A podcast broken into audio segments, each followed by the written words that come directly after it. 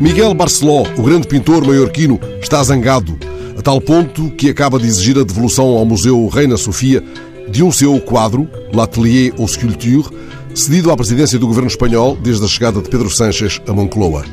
Barceló não tem televisão, mas foi avisado por amigos de que aquele quadro pintado em 1993, aquele quadro que ele considera quase primitivo e profundamente emblemático da sua obra, do seu trabalho, da sua vida, serve agora de decoração a reuniões do Conselho de Ministros, surgindo com frequência nas costas de Pedro Sanches e de Pablo Iglesias. O artista confessou ao jornal El País que se sente incomodado. O meu quadro, disse ele, não foi feito para servir de fundo a um senhor que lhe vira as costas, nem para ser exibido na televisão. Foi feito para ser vivido, para que o olhemos de frente. É como uma parede de Altamira com os seus relevos. Não é digitalizável. Visto assim, transforma-se em decoração. A polémica está instalada e faz agora um mês o crítico Inácio Echevarria manifestou no suplemento cultural do jornal El Mundo sérias reservas face ao manifesto empenho com que, no seu entender, cenários da política são ilustrados com obras artísticas inspiradas noutro contexto.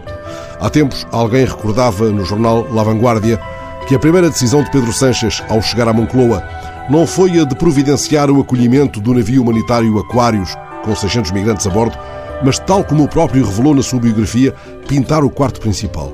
Uns dias depois, foi decidido renovar os quadros da sede da presidência do governo. Ao contrário do que acontecia com Obama e até com George W. Bush, que, terminado o mandato, se refugiou no rancho do Texas a pintar retratos de veteranos de guerra, o que lhe valeu, aliás, referências amáveis até de um crítico da New Yorker, não são conhecidas quaisquer simpatias de Biden pela pintura. Mas confiamos que, assim seja eleito, mandará retirar de uma das salas da Casa Branca o quadro de Andy Thomas, intitulado O Clube Republicano, lá mandado pendurar por Trump. No quadro, revelado há dois anos durante gravações de uma outra emissão do programa 60 Minutos, o ainda presidente surge em lugar de destaque, sentado à mesa onde conversam, em atmosfera cúmplice, vários presidentes republicanos, Eisenhower, Roosevelt, Reagan, Nixon, Gerald Ford, Bush pai e filho. Entre vivos e mortos, Trump ocupa, claro, a zona mais iluminada do quadro, colocado de frente para Lincoln. Trump é o único na mesa que bebe Coca-Cola.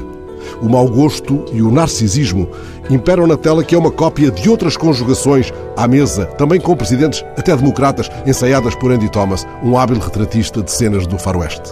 Espera-se do também abstémio Joe Biden um gesto que reponha algum decoro na sala de jantar da Casa Branca. Entretanto, caso decidam não respeitar a vontade do pintor maiorquino, que ao menos Pedro Sanches e Pablo Iglesias se demorem, uma vez por outra, de olhos na tela, mesmo que de costas para as câmaras, exercitando aquilo que Barceló considerou o mais difícil diante de um quadro: saber olhar.